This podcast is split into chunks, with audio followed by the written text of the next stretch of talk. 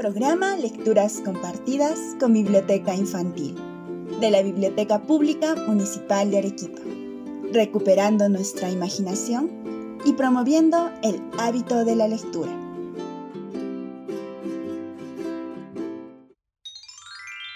Hoy presentamos Los escultores misteriosos de Mariano Ambrosio Cateriano.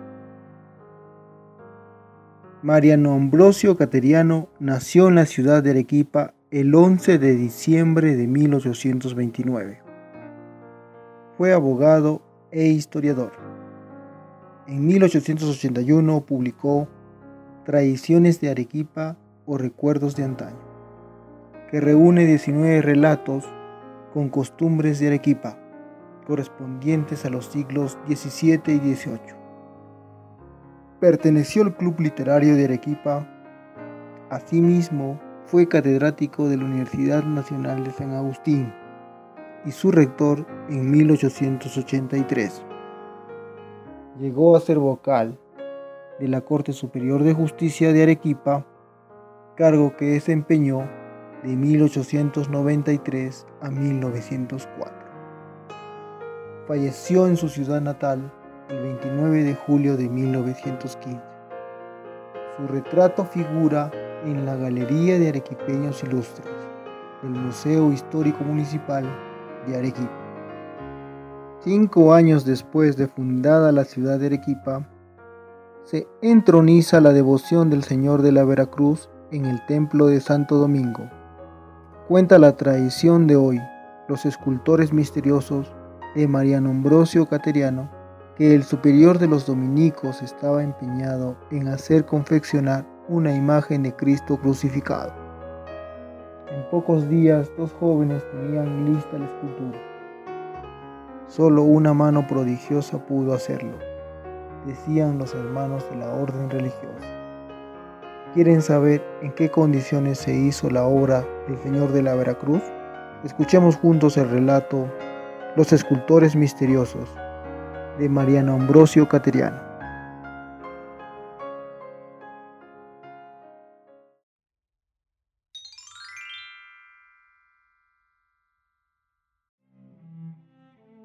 Los escultores misteriosos de Mariano Ambrosio Cateriano.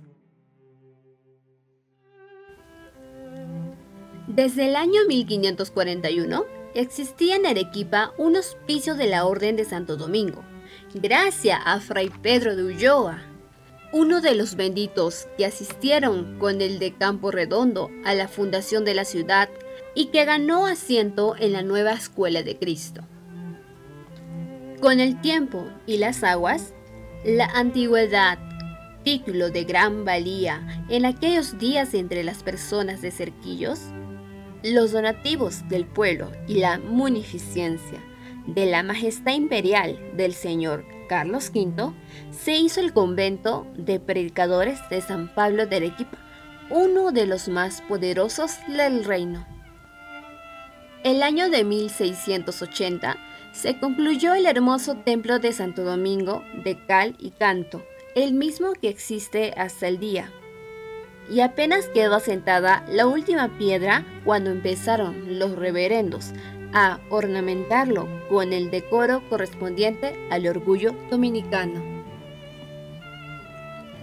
Dos años después, el provincial de la orden mandó de prior a este convento a Fray Manuel Chavarría, fraile de campanillas, de gran cogote y mucho peso, no tanto por lo macizo de su venerable humanidad, cuanto por doblones que traía regresaba a su país natal Arequipa, después de haber gobernado los conventos de Chuquisaca y el Cusco, en la poderosa provincia de Santo Domingo del Perú, que se extendía entonces desde el istmo de Panamá hasta el cerro de Potosí, y venía decidido a emplear el beneficio de su convento en la renta de sus dos prioratos. Cierto día echó Fray Manuel la vista sobre las efigies de la iglesia y advirtiendo que faltaba la del crucificado, se propuso colocar a toda costa una que fuese el non plus de todas las perfecciones, para lo cual requirió en los reinos de España algún famoso escultor, que fuese un nuevo Benvenuto Cellini. Su paternidad conocía la famosa efigie del señor de Burgos en España, no menos que la copia de ella existe en la iglesia de San Agustín de Lima, pero no se conformaba con una que fuese igual en perfección a las de Burgos, sino que las excediese. Pasaban los tiempos y no se presentaba ningún escultor, y Fray Manuel casi perdía la esperanza de ver colocada en los altares de su iglesia la efigie que deseaba. Dos jóvenes de agradable aspecto y de limpios vestidos entraron un día al convento de Santo Domingo buscando al prior, y al topar con el padre Pinto preguntaron por él. Fray Camilo, calándose la birreta y siguiendo su camino, les contestó secamente. Está diciendo misa. Los jóvenes entraron a la iglesia y media hora después platicaban con el prelado dominicano manifestando el más vivo interés. Eran estos, según su dicho propio, escultores muy entendidos que iban a ofrecer sus servicios al reverendo Chavarría en la obra de sus ensueños. El prior no creyó a los desconocidos, juzgólos por follones escamoteadores de la bolsa prioral. Mas después de algunas vueltas y revueltas en el asunto, aceptó al fin la propuesta que no pudo ser más ventajosa para su reverencia. Trabajaremos, le dijeron los escultores, el Santo Cristo, y si después de concluido es de la aprobación de su paternidad y de toda la venerable corporación, se quedará con él recibiendo nosotros el precio convenido. Y en el caso de que le echen balota negra, cargaremos con nuestro Cristo sin dar ni recibir nada. Amén, dijo Chavarría. No se habló más sobre el asunto y el contrato quedó ajustado. Exigieron los artistas para sus labores un local separado y del todo independiente, prohibiendo la entrada a toda persona mientras ellos trabajasen. El de Chavarría no encontró en todo el convento otro más a propósito que la celda prioral, y dejándola a disposición de los artistas, se fue a pasar unos días de noviciado. Los escultores tomaron la llave y cerraron las puertas por la parte interior los artistas se volvieron almitas. No se vieron herramientas, ni materiales, ni preparativo alguno para el trabajo. Y las puertas de la celda prioral cerradas a piedra y lodo. Mientras tanto, las dudas del prior se aumentaban y su ansiedad se convertía en impaciencia. Al fin, cierto día, resuelto a romper con los escultores, fue a pulsar las puertas de la celda prioral, mas apenas se hubo acercado, se abrieron al solo moverlas. Grande fue su admiración cuando al penetrar encontró colocada sobre una mesa la hermosa efigie del crucificado de rara perfección. Inmediatamente hizo tocar a capítulo y reunida la comunidad le descubrió la maravilla. El definitorio y los teólogos de la orden declararon el hecho sobrenatural y milagroso. Concurrieron todos desde el regente mayor hasta el último sacristán a la supradicha celda, donde después de algunas salmodías llevaron el crucifijo en procesión a la iglesia. Extendida por la ciudad, en pocos minutos la noticia de semejante maravilla fue tan numerosa la concurrencia que en los cuatro primeros días apenas pudieron cerrar las puertas a las 12 de la noche, expeliendo a la gente de la iglesia.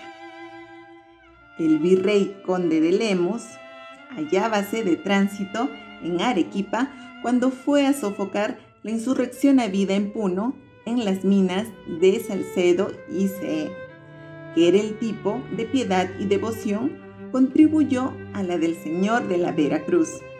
Pues esto se ha dicho siempre en esta ciudad, que el efigie que hemos nombrado fue obra de los ángeles.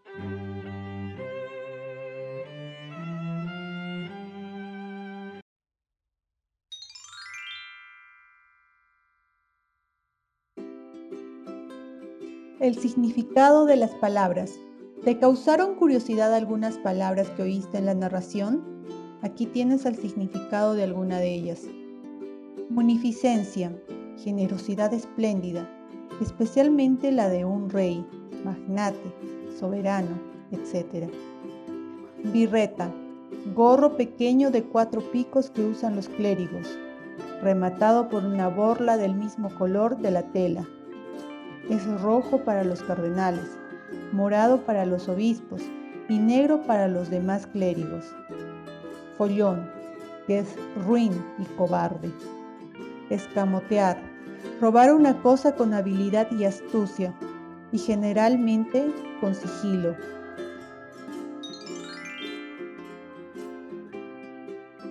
La pregunta de la semana. La pregunta del día. ¿Qué condiciones pidieron los dos escultores al prior para realizar el trabajo? La actividad de la semana. Te dejamos volar tu imaginación y realizar un dibujo sobre el cuento. Compártela con nosotros al correo biblioteca municipal los trabajos serán expuestos en la página de Facebook de la Biblioteca Pública Municipal de Arequipa. Agradecimiento. La narración del texto estuvo a cargo del voluntariado de la Biblioteca Pública Municipal de Arequipa. Sandra Madeline Charaja Urrutia. Flor Solenca Vargas Benavente. Ronald Ignacio Agustín Sacegarra. Catherine Lilian Bazán Cachata. Los esperamos la próxima semana, a la misma hora, con una nueva historia.